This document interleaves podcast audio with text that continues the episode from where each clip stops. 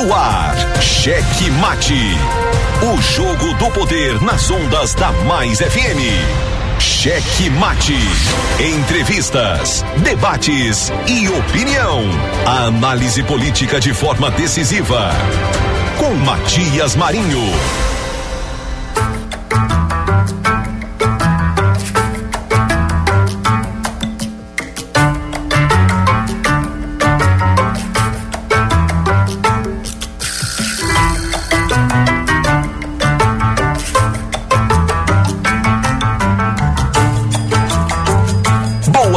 Noite, Matias. Boa noite, meu querido gordinho de la besterita. Ai, gordinho!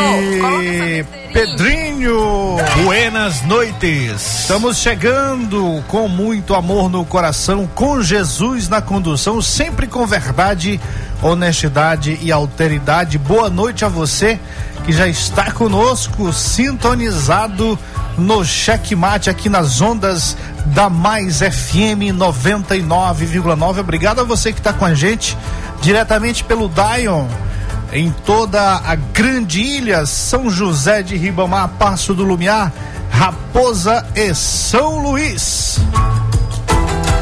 Você também, Alcântara, Bequimão, Bacurituba, Cajapió, Cedral, Cururupu, Guimarães. Alô, meus amigos de Matinha, Mirinzal, Palmeirândia, Penalva, Perimirim, Pinheiro, Santa Helena, São Bento, São João Batista, São Vicente de Ferre, Viana Gol. Quase tá gol aí, né? Muito bem, obrigado pela, pelo carinho, pela carona. Você que tá no trânsito aqui na Grande Ilha. Como é que tá esse trânsito aí? Tá bacana? Tá dando pra chegar? Hoje a gente atrasou. É, estava ali numas missões e aí acabou que a gente perdeu. N- Não é que perdeu o time, a gente estava antenado sobre o time. O Chegou problema em cima da hora, chegou em cima da hora. Pro- é, chegou, chegou. Cinco minutinhos só É. aí. O bom é que E- o gordinho aí pode ficar mais com a galera, a galera também pede, né? Um pouquinho mais de horário. O pessoal pede mais um pouquinho de gordinho, é? Pede, mas sempre pede um pouquinho mais Ai, de gordinho. gordinho! Coloca essa besteirinha. Um abraço todo especial à galera que tá aí nas ondas do Checkmate via as nossas retransmissoras. Na Alternativa FM São Mateus, Clube FM 92,1 também em São Mateus e também em São Mateus Ativa FM. Um abraço também a todos de Colinas, por meio da Guanabara FM, Santa Rosa FM 87,9 em Araioses. Nossa Rádio Redação FM em Olho d'Água das Cunhãs. Obrigado por estar com a gente. É muito bom saber que você está nas ondas aqui da Mais FM, acompanhando o nosso checkmate para saber das notícias do dia, do mundo político. E não fique só sabendo, participe conosco. 98220 7999 98220 7999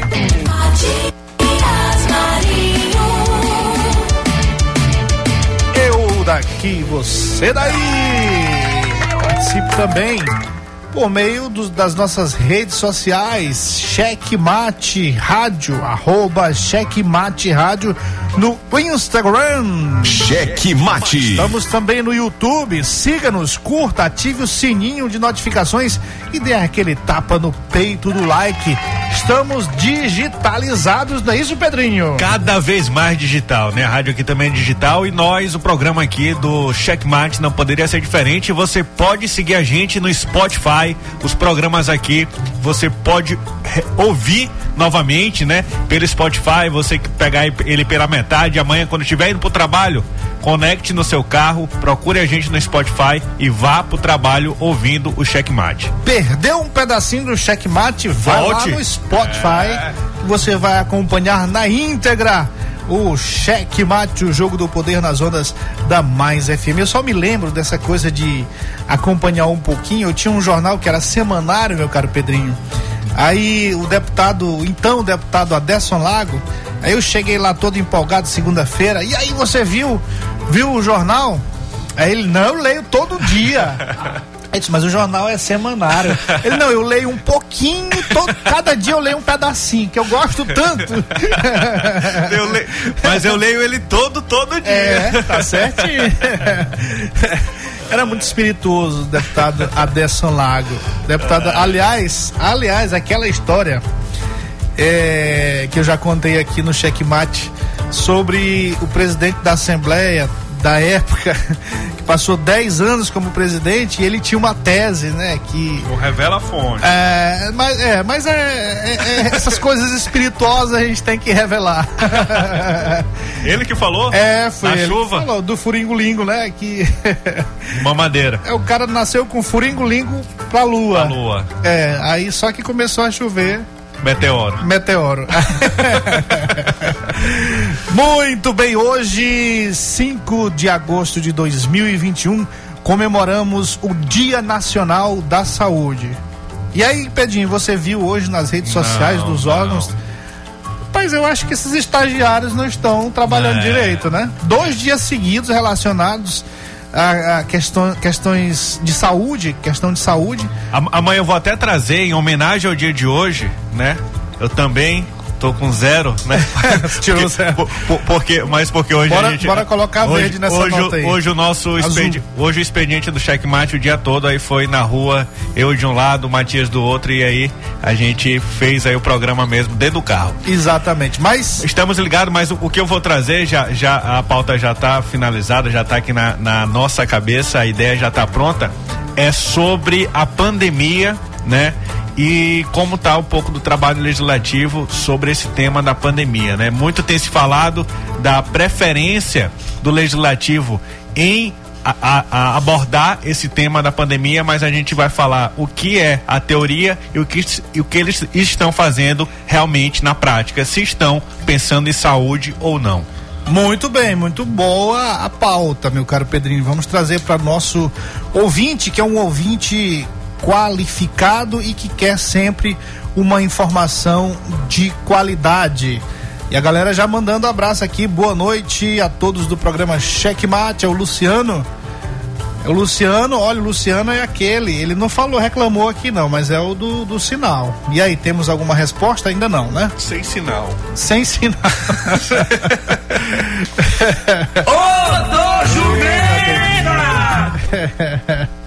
Mas vamos atrás, vamos atrás. Quer dizer, o problema é que as autoridades às vezes demoram com essa situação. Vamos fazer esse pessoal acordar, Pedrinho. Qualquer dia a gente vai ligar aqui sem avisar, e É. vai cobrar e vai no constrangimento, viu? Pessoal lá da MOB, exatamente. Se prepare, se prepare. Número desconhecido, desconfie, que é o checkmate ligando aqui. Exatamente. Muito bem, vamos aos destaques do dia. Cheque Mate apresenta os destaques do dia. Muito bem, lançamento do nome do ex-prefeito de São Luís, Edivaldo Holanda Júnior, para o governo, meio que enterra a, ainda mais, meio que enterra ainda mais a pré-candidatura do senador Everton Rocha ao governo do estado. É que, considerado pupilo do senador Everton Rocha, o ex-prefeito de São Luís, lançou ontem, como falamos aqui, é, sua pré-candidatura ao governo do estado pelo PSD. E nem aí para uma investigação da Polícia Federal sobre possíveis desvios de recursos destinados ao combate à pandemia da Covid-19, que vez por outra perturba seus ex-secretários. Holandinha finalmente falou sobre essa intenção de disputar o pleito majoritário em 2022. Mas, além de se colocar no jogo arriscado, com a possibilidade de fazer campanha sobressaltado com a Polícia Federal na sua cola, Holandinha acaba que interferindo no desempenho de um antigo aliado, que é o senador Everton Rocha. Opa! Polícia Federal deflagra a quarta fase da Operação Fusário no Maranhão, viu? Durante essa defla- deflagração da Operação Fusário, foram empregados cerca de 75 policiais federais, além de servidores do Instituto Brasileiro do Meio Ambiente, o IBAMA, e também militares do Corpo de Bombeiros daqui do Maranhão. A gente ouve aqui pedaço da coletiva de hoje.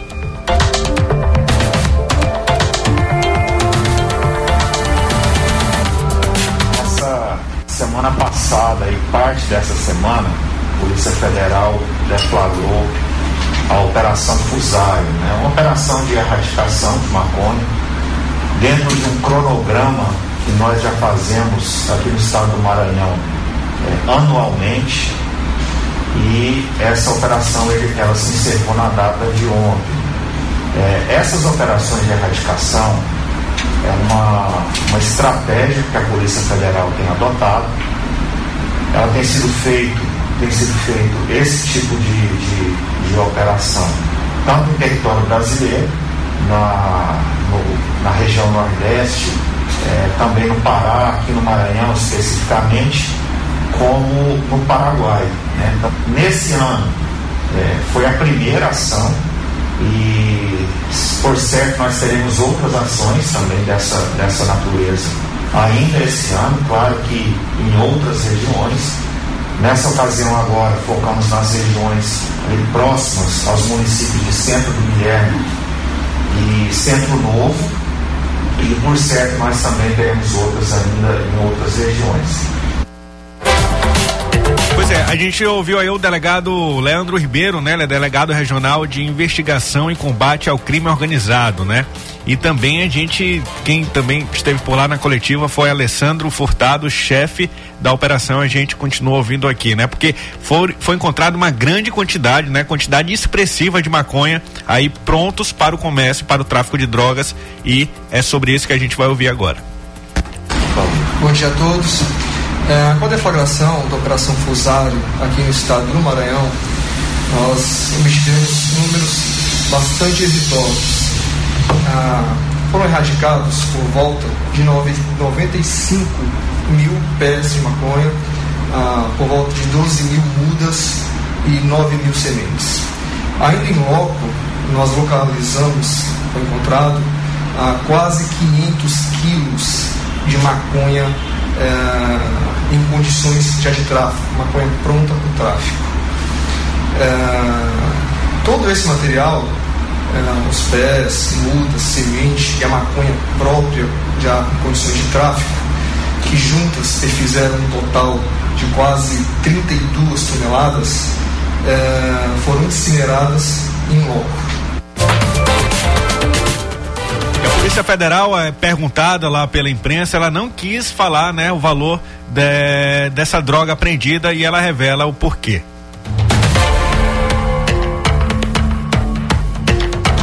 Então, é uma, região longínqua, né, é, de difícil acesso, por isso que, a, que, o uso dos helicópteros é tão necessário e por isso que a gente também contou com a participação do IBAMA. É, mas é, como se trata por vezes de, de mata e, e, mata mata fechada, acaba facilitando sim é, a conduta desses elementos. Nós evitamos trabalhar com esses valores porque nós sabemos que a droga, a depender do ponto que ela vai ser vendida, o preço ele varia. É, então, se essa droga é para consumo no estado do Maranhão, ela tem um valor se ela vai para outro estado, ela tem outro valor. E até como uma forma de não é, incentivar ou chamar atenção para a lucratividade da, desse ilícito, nós evitamos fazer essa, essa divulgação de valores. Nós trabalhamos muito em termos de valores nas operações de tráfico de droga quando nós falamos de descapitalização, aquilo que nós conseguimos retirar da organização criminosa e devolver ou trazer benefício do, dos cofres públicos. Mas essa divulgação de valores, de quanto a droga seria vendida aqui ou no exterior, nós entendemos que muitas vezes chama a atenção para a lucratividade de um negócio que às vezes pode passar desapercebido de outros grupos criminosos. Nós não entendemos que é a melhor forma de divulgação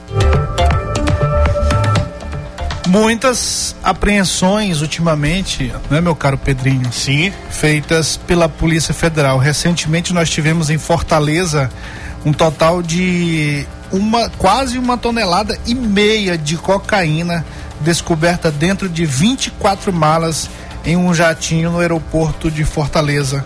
Isso aconteceu na semana passada. Teve um avião Aliás, também aqui na região não, norte. A semana passada não, isso foi quarta, hoje é quinta, foi ontem. Sim.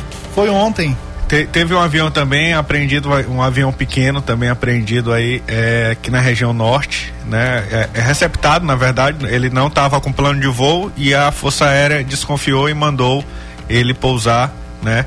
Mas só encontraram a aeronave e a, a droga, né? A cocaína, porque a galera aí conseguiu correr. Não, mato. encontraram, encontraram os, os responsáveis, pilotos. os pilotos, né? Um espanhol entre eles é, e eles ainda tentaram, enquanto os policiais desciam para para verificar alguma situação, eles tentaram decolar. Sim. Mas aí não, não conseguiram.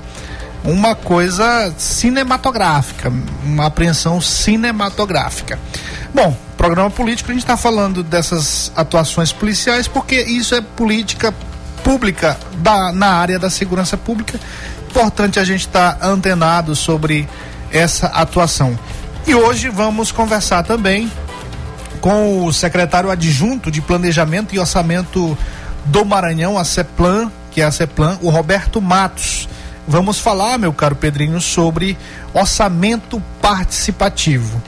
É um tema interessante também que faz você, ouvinte, que é um cidadão, participar diretamente do governo. É uma oportunidade que você tem de participar das ações do governo. Vamos sim conversar mais sobre isso com o Roberto Matos daqui a pouquinho. Mas antes, vamos fechar os destaques de hoje com os destaques com os nossos queridos Luiz Filho e Júnior Loureiro, direto de Colinas, por meio da Guanabara FM, uma das nossas retransmissoras. Cheque Mate apresenta os principais destaques das notícias em Colinas, Maranhão. Boa noite, Matias, amigos da Mais FM, especialmente aos ouvintes do Checkmate, amigos da Guanabara FM. Pois é, Matias, aqui em Colinas ainda soa bastante é, de forma positiva né, o evento do último dia 30, né, com o vice-governador do Maranhão, Carlos Brandão, lá em Presidente Dutra, né? E por aqui é só o que se ouve falar, né, deste evento. Estou aqui com meu amigo Júnior Loureiro, mais uma vez. Júnior, qual é a avaliação que você faz em relação a esse evento e o que aconteceu lá em São Mateus? Bom, Luiz, boa noite, pessoal. Bom, Luiz, assim, há mais ou menos um mês, não é isso? Teve o primeiro lá de São Mateus. De São Mateus, onde foi reunido mais ou menos 50 prefeitos. De lá para cá, em um mês, a gente, as adesões né, em apoio ao vice-governador Carlos Brandão praticamente duplicaram. A gente teve aí números mais ou menos 103 prefeitos, 55 vice-prefeitos, 87 presidentes de câmaras municipais, 12 deputados, 32 vereadores, 16 secretários de estados e adjuntos. Quer dizer, só cresce. E outra, o pessoal tem copiado, tem tentado copiar aí o movimento pois é. a favor do Carlos, não é isso? Exatamente. Mas assim, eu acho que sem muita chance não, porque vamos ter carisma, o Carlos é um, uma pessoa ficha limpa, o Carlos é um nome bem quisto. E aí é difícil copiar uma ideia que está dando certo né? E até porque os personagens são bem diferentes. É importante que, é, é, se destaque aqui que depois desse, desse evento, é, outras adesões é, é, já aconteceram, sim, depois, sim. né, Júnior, desse evento. A, gente, e a tendência é. é, que é exatamente. A gente ouviu a prefeita municipal de Colinas, Valmira Miranda, que esteve é, presente no evento, né? E falou um pouco da felicidade de desse evento, né? é monstruoso. Vamos Isso. lá ouvir a prefeita Valmira Miranda.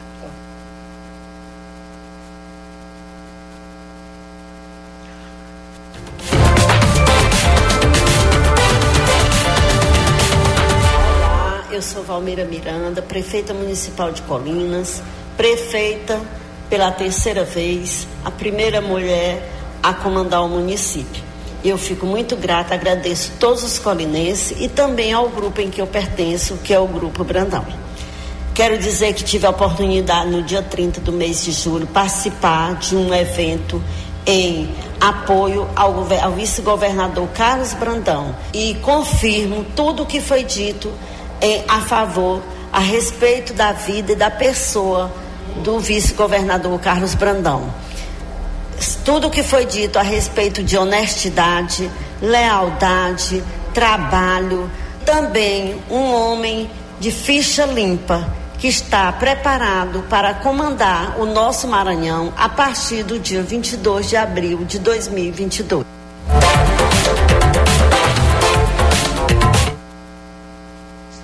Por hoje é só. Uma ótima noite a todos os amigos da Mais FM, amigos da Guanabara FM e aos amigos do programa Checkmate. Volta aí com mais novidades, a gente volta com mais notícias e fique ligado com a gente. Tem coisa quentinha para sair mais pra frente. Cheque Mate. O jogo do poder nas ondas da Mais FM.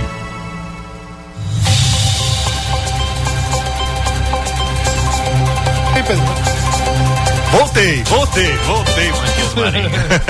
Eu voltei pra Pois- ficar. Pois é, falar pra você, lembrando, né?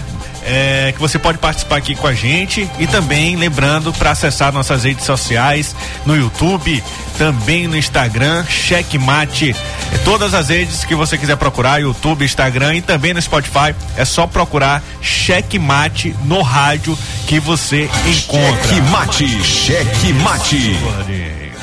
Cheque Mate. Eu daqui, você daí. Esse gordinho bem aqui na frente. Pedrinho do lado. Um metro de distância cada um. É, das ordens aqui. Muito bem. Cheque Mate. De volta aí pra mais essa etapa do checkmate, o jogo do poder nas ondas da Mais FM. É porque eu tenho dificuldade de fazer três coisas ao mesmo tempo. Dizem que as mulheres são muito mais inteligentes do que os homens por Sim. isso, porque elas conseguem tocar o sino e acompanhar a procissão. Eu não consigo fazer as Sim. duas coisas não. O Dinho já falou isso aí pra mim, esse negócio aqui. O Que Da ele, habilidade, da habilidade. que É, ele, ele consegue fazer três, Ah, quatro coisas ao mesmo tempo. mais gordinha mulher? Não, não. Ele falou que ele é bom de Ah, tá. habilidade de fazer ah, várias tá. As coisas ao mulheres mesmo são tempo. normalmente. Pois muito bem.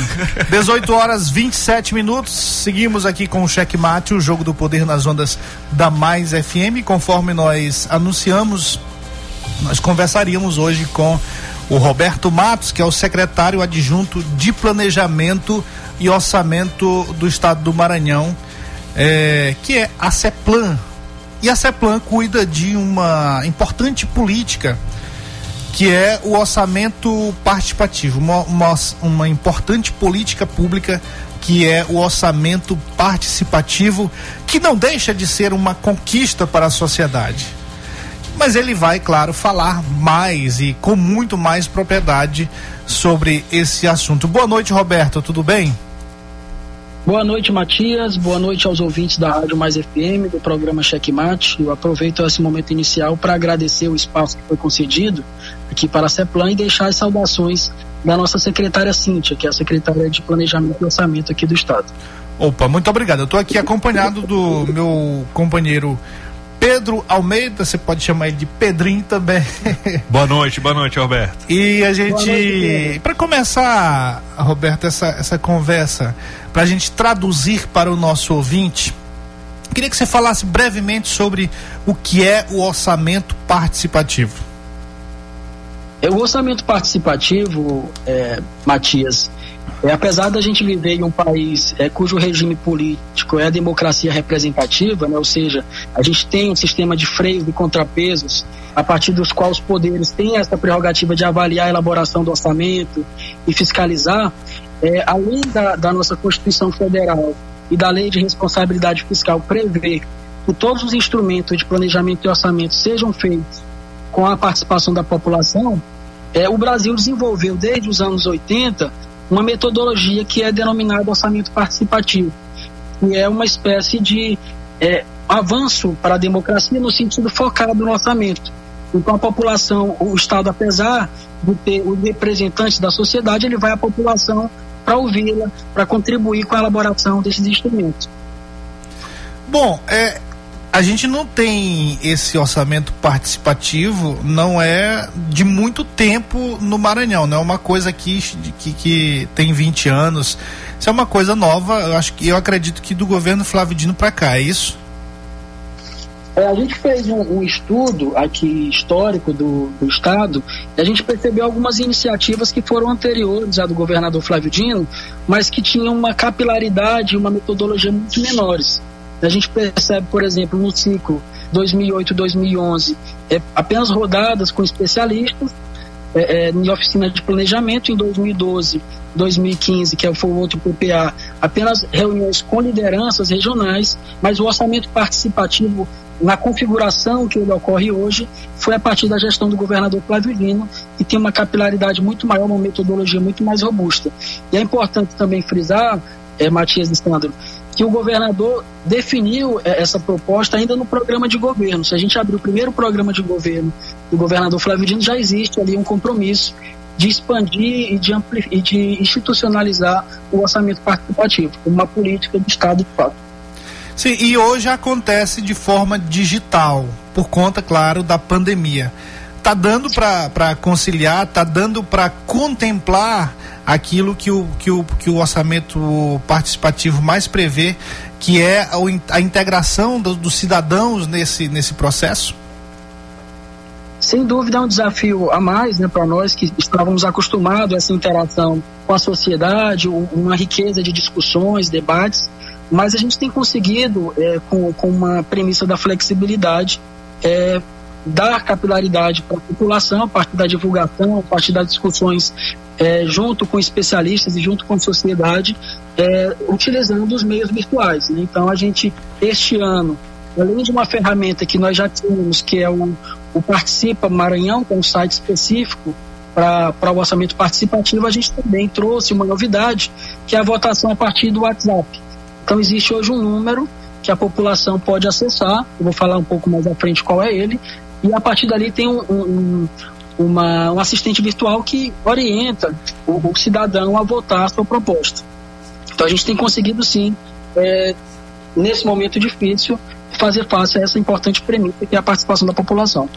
Secretário, assim as pessoas, eu acho que ela, ela não sei na evolução, é, depois você depois dessa minha pergunta você pode até falar se, se tem a cada ano as pessoas têm participado mais, mas acredito que há uma resistência da, do cidadão, não falo nem no, no, no, plural, mas no individual, do cidadão pensar que sua proposta não vai ser contemplada. Eu queria, queria perguntar para você se tem ações concretas que, que você pode apontar que foram definidas nesse orçamento participativo e que hoje já são realidade aqui no nosso estado.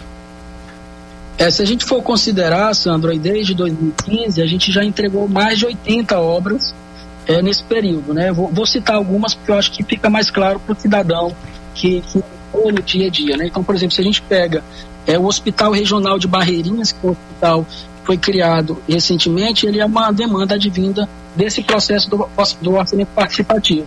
É, lá no município de Imperatriz, por exemplo, a concha acústica e também aquela obra que é do, da Beira Rio, também são demandas advindas do orçamento participativo.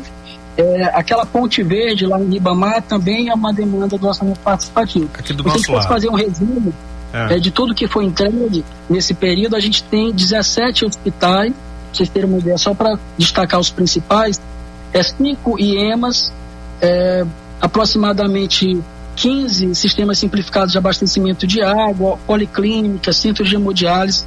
Então, é uma, é uma diversidade bem grande de equipamentos públicos que são entregues à população. A gente tem um momento também, quando a gente faz esse evento, que é a devolutiva à população, não só para pedir que a população participe do processo, mas também de prestar contas, de demonstrar aquilo que a gente já fez durante esses últimos anos. Há um percentual do orçamento que, que ele é destinado para que a população defina é, como ele vai ser aplicado ou não? No ano de 2021, para ter como base, a gente teve em torno de 170 milhões especificamente voltados para o orçamento participativo. Se o orçamento participativo ele fosse um, uma unidade orçamentária do Estado, ela teria é, a 21 primeira posição. Então, o, o valor total de orçamento o orçamento participativo é algo equivalente, por exemplo, a todo o orçamento da Defensoria Pública do Estado.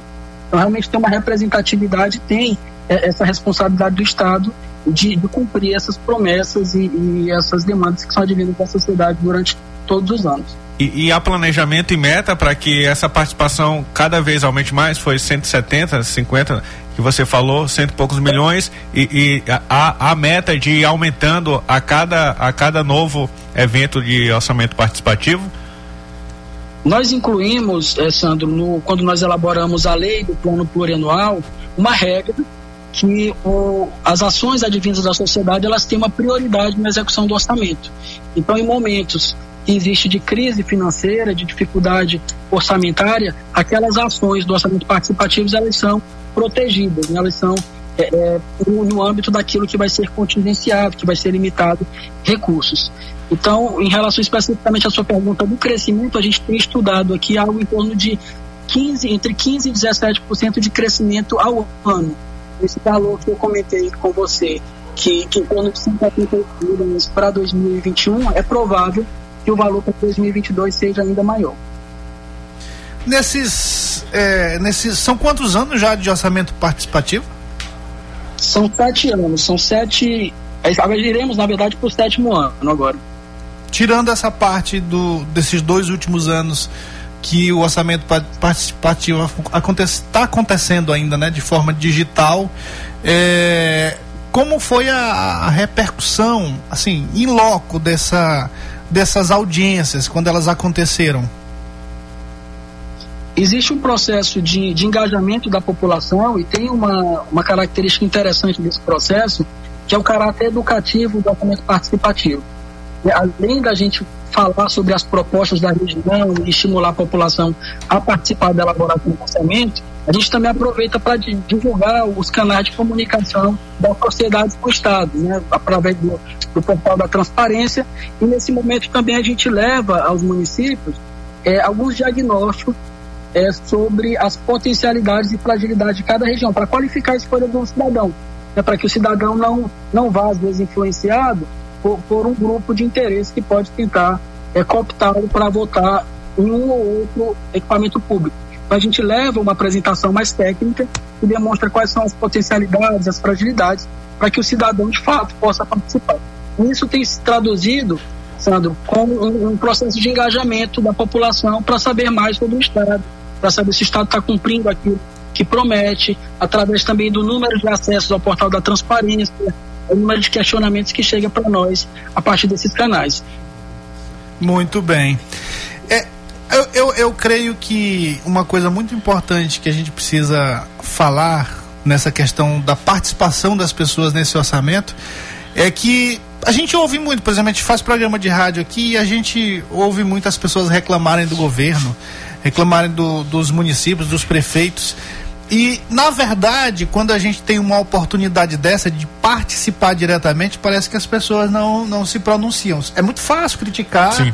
é muito fácil você questionar ali nas redes sociais, mas parece que na hora de, de é. participar mesmo, quando é presencial, e, parece que a pessoa não E é mais fácil cobrar quando, quando foi decidido, né, um orçamento participativo desse, né? Você decidiu alguma coisa, é mais fácil você cobrar Sim. da execução dele do que ficar rec só reclamando em rede social ou em outros meios aí, em roda de conversa, etc. É um instrumento muito importante que com certeza a gente tem que convocar e sensibilizar as pessoas a participarem agora de forma digital, não é isso, Roberto? Exatamente. E nessa linha que vocês estão comentando, é, o orçamento é, é onde se destina os recursos, né? Para onde se prioriza a destinação dos recursos que são advindos da própria sociedade. Então, sem dúvida, é o principal instrumento ali para fazer o controle social adequado. Então, ao invés da população ficar discutindo, reclamando, ou às vezes até elogiando a atuação governamental, é, esse momento, esse, é, essa fase, ela é sem dúvida muito estratégica para que a população, de fato, influencie e cobre a atuação governamental. É, essa, essa interação aí de, de, do orçamento participativo com a população, ela é inteiramente técnica ou também é política? Há, há, há proveito político dessas decisões? Na verdade, a gente faz um processo totalmente imparcial, é, não, não existe uma mobilização uma mobilização focada em grupos específicos, o que a gente faz é tentar trazer é, para a discussão os mais vulneráveis, aqueles que mais precisam da presença do Estado. Então, a, a, gente faz apresentações técnicas, a gente discute com a população, dialoga, é, tenta buscar soluções em conjunto. Esse processo, além de valorizar o cidadão, é, também faz com que nós, servidores públicos, possamos aprender com a sociedade. Né? A gente, às vezes a gente tem uma solução que é discutida em gabinete e a população ela nos dá a oportunidade de aperfeiçoar o nosso olhar e de fazer políticas públicas mais aprimoradas. Muito bem. Roberto, para finalizar, fale aí para nosso público ouvinte, nós estamos hoje praticamente em todo o Maranhão. O Checkmate está em todo o Maranhão por meio das nossas retransmissoras, também pelo site, diretamente pelo site, ou aqui na região da ilha, audiência total. Fale aqui para o nosso ouvinte os canais, faça aí sua propaganda, a propaganda do orçamento participativo para que as pessoas realmente interajam e participem efetivamente desse processo. Hoje nós temos dois principais canais, né? Esse número do WhatsApp, que a gente está muito entusiasmado e acha que ele vai expandir a possibilidade de votação, né, com a utilização desse assistente virtual. Que é o 991006166, é isso? Exatamente. E você pode simplesmente mandar um oi lá que o, o, assistente virtual já vai começar a interagir com você instantaneamente e vai dar todas as orientações para que você é, é, selecione a prioridade para sua região. Além desse telefone do WhatsApp, nós também temos o, o canal oficial do orçamento participativo, que é o www.participa.ma.gov.br. E essa ferramenta, além de permitir a votação, ela também é um canal permanente de diálogo da sociedade com o Estado. Então, vocês podem acessá-lo para fazer reclamações, denúncias, é, é, cobrar o Estado da atuação, um canal realmente, além do portal da transparência, que serve para o cumprimento dessas, desses objetos advindos, desses equipamentos públicos advindos do orçamento participativo. E quero aproveitar também para fazer o um convite. Amanhã, às 14 horas, nós faremos um evento no canal do YouTube da SEDUC, e tem como público-alvo principal os estudantes, mas é aberto a toda a sociedade. E caso algum ouvinte queira tirar dúvidas, esse também é um momento que, que está aberto amanhã, né, às 14 horas. Opa, maravilha. Tudo bem, Roberto, muito obrigado pela sua participação aqui. Com certeza a gente vai é, estar reforçando ainda mais a importância dessa participação, da participação dos cidadãos nesse processo. Boa noite, muito obrigado. Boa noite, muito obrigado, Sandro e Matias. Cheque Mate. O jogo do poder nas ondas da Mais FM.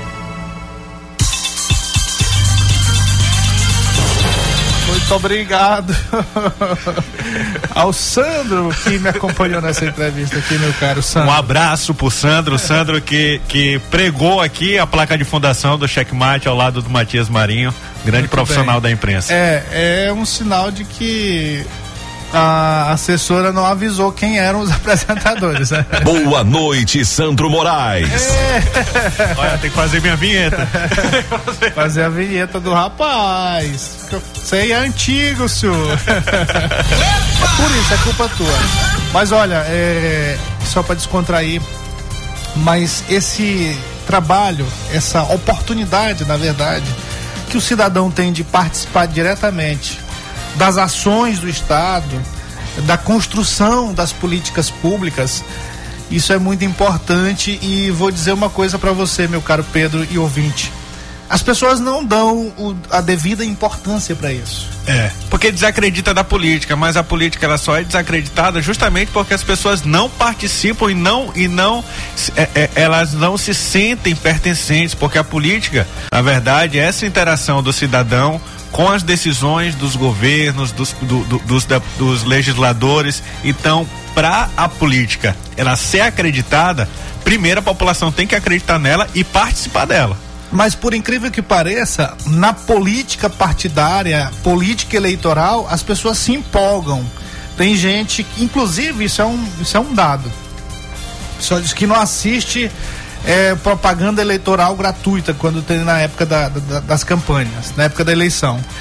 Mas a audiência é topada, é Sim. chutada. Não, não tem essa de não ter audiência, não. Tem audiência, ou seja, as pessoas assistem a propaganda eleitoral, as pessoas se envolvem nas campanhas eleitorais muito fortemente, as pessoas brigam por político A, por político B, C, quase que chega lá. Bom, brigam bastante, mas quando tem uma oportunidade dessa de participar efetivamente da construção das políticas públicas, a gente não vê essa mesma emoção. Eu acho que tem que haver um equilíbrio. É. Tem que haver um equilíbrio aí. Você gosta de, de, de, política eleitoral, da campanha eleitoral? Gosta? Beleza. Mas terminou aí? Não terminou. Aí vem a ação, aí vem o, desem, o desempenho desses seus representantes.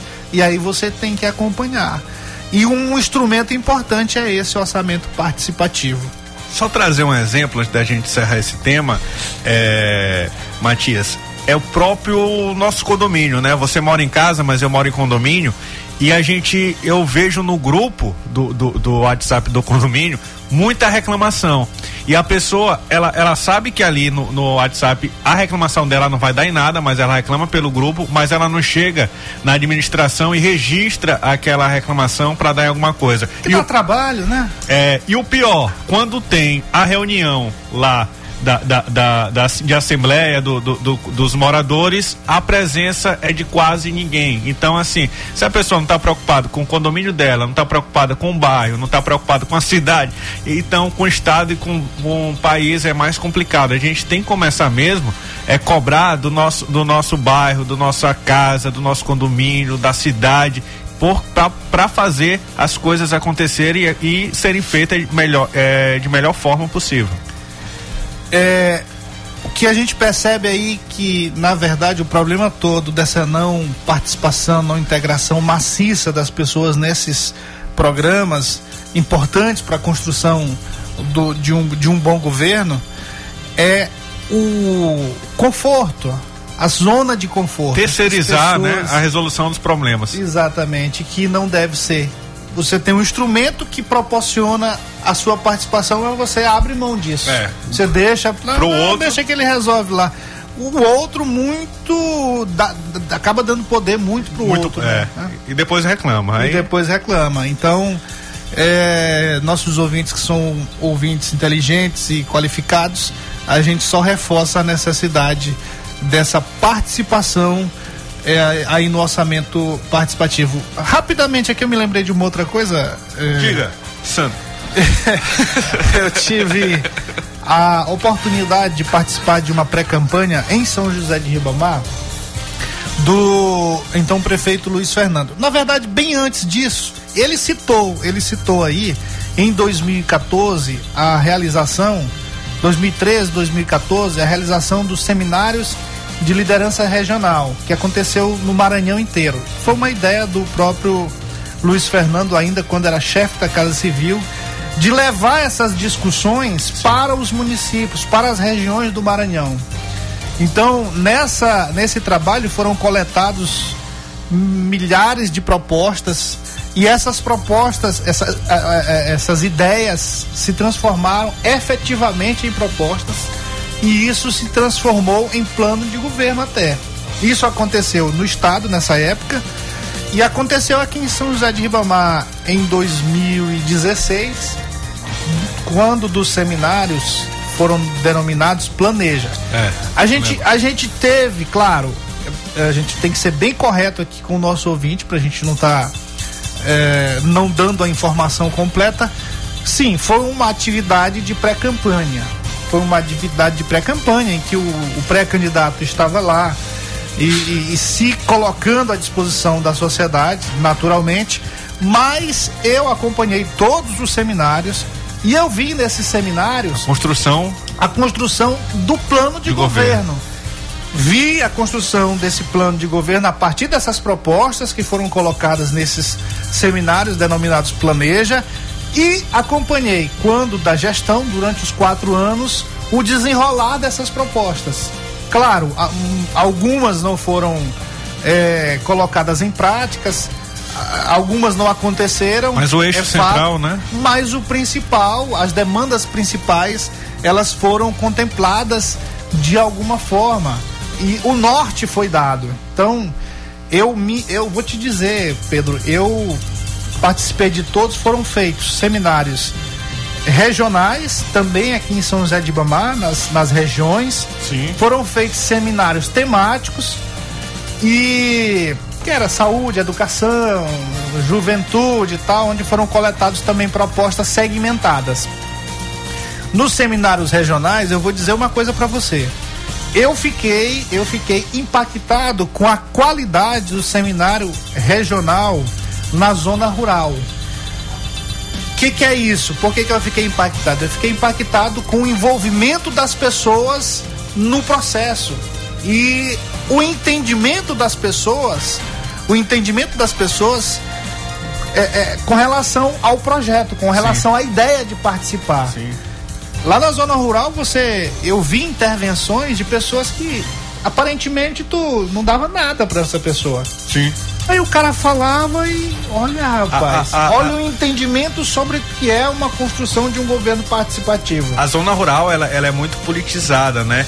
E também é, é, acompanhei aqui discussões políticas na última eleição na zona rural de São Luís e a indignação deles é, é, é falar como os políticos enxergam a zona rural, né?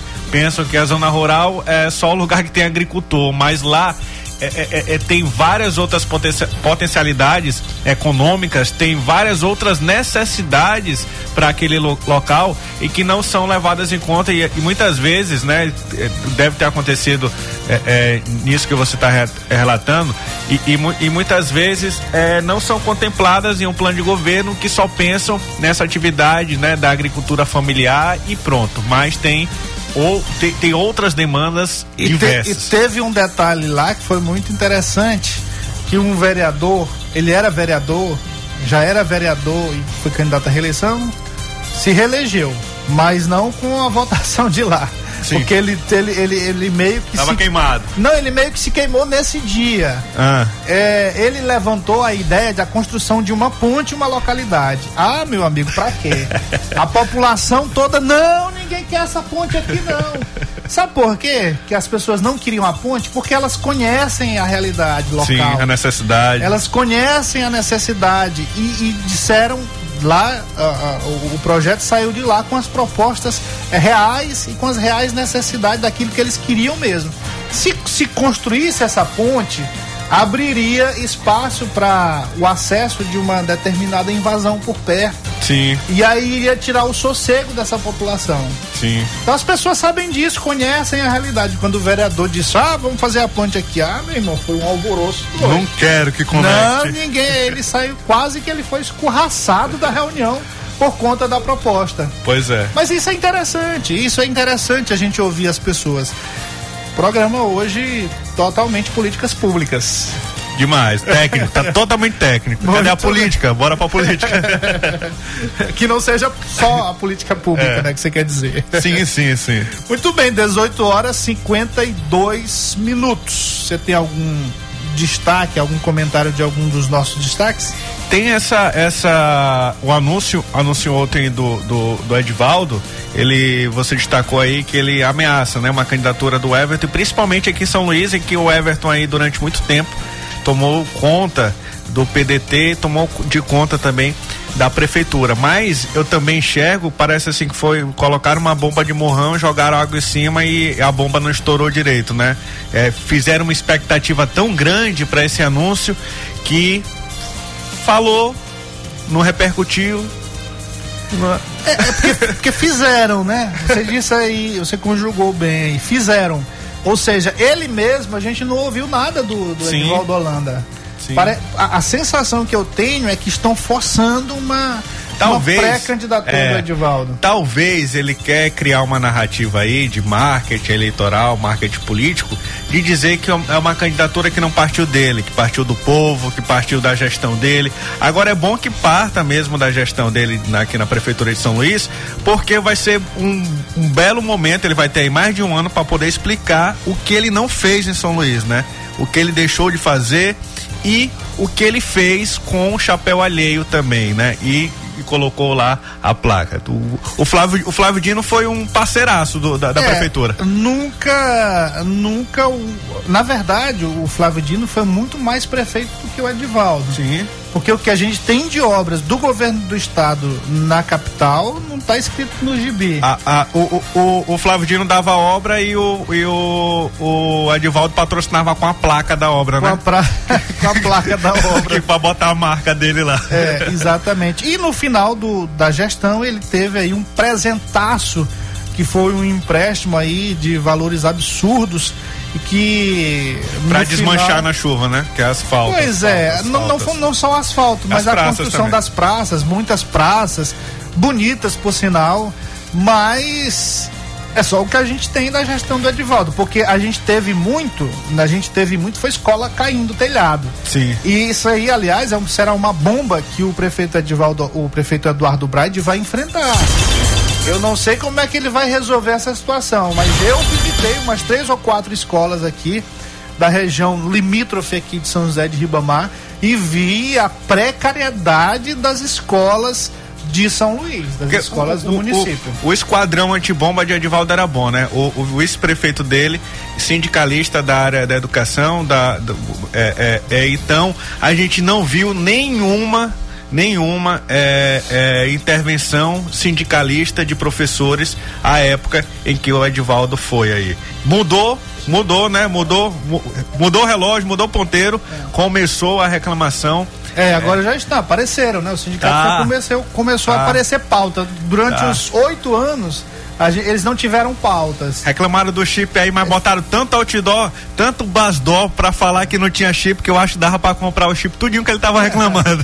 Fecharam os olhos para essa questão das escolas. É, essa é uma pauta, essa, essa é uma questão também que eu, que eu e, a, quero. e a vontade de voltar pra sala de aula, que, que esse, que assim, é, é ruim a gente, a gente fala assim de educação, a gente é apedrejado, né? Mas é, por que que o, o da, da escola particular lá na escola particular não, não circula circula o, o, o coronavírus, né? E na pública queriam voltar só próximo ano, é Matias. Só o próximo ano, dois anos aí sem aula para pro, pro filho do pobre, pro filho do, ou de uma pessoa que, que, que pode até ter um- uma condição melhor, mas ou ela escolhe pagar a escola do filho, ou ela escolhe comer e, e aí dois anos sem educação. A verdade, Pedrinho, é que educação no nosso país nunca foi prioridade. Nunca foi prioridade. A gente tem muito blá blá blá, tem muita zoada, tem muita propaganda, mas aqui no Maranhão a gente teve aí a construção das escolas dignas, é, teve alguma, alguma evolução. Mas assim, no geral, no geral, se você vai vai para as prefeituras, para os municípios aí, você vai ver coisa feia. Você vai ver coisa feia. Nada de preocupação com a educação, absolutamente. Educação que se exploda. E, e- e é bom que se diga, que a gente, a gente pontue aqui, que a educação, é, o recurso é garantido, não, não tem essa coisa de falhar. Cada escola é como se fosse uma empresa, ela tem o, o recurso dela ali, né? Inclusive em, em Sobral tem até um recurso a mais lá em Sobral, assim, cada escola tem mais ou menos 10 mil reais para os seus custos é, é, é, mensais, né? 10 mil por mês. E aí quebrou o telhado, Matias. A escola ela tem que se organizar com esse recurso dela para ajeitar. Não precisa a Secretaria de Obras, a Secretaria de Educação ter que ser acionada para fazer uma licitação para poder para poder ajeitar um telhado. A própria escola ela resolve esse problema. E lá a gente vê um, um clima de time para melhorar a educação que também isso tem que chegar aqui em São Luís também, aqui no Maranhão. Ou seja, dinheiro não falta. Muito bem. Terminamos, amanhã a gente volta. Boa noite, boa sorte. Até amanhã.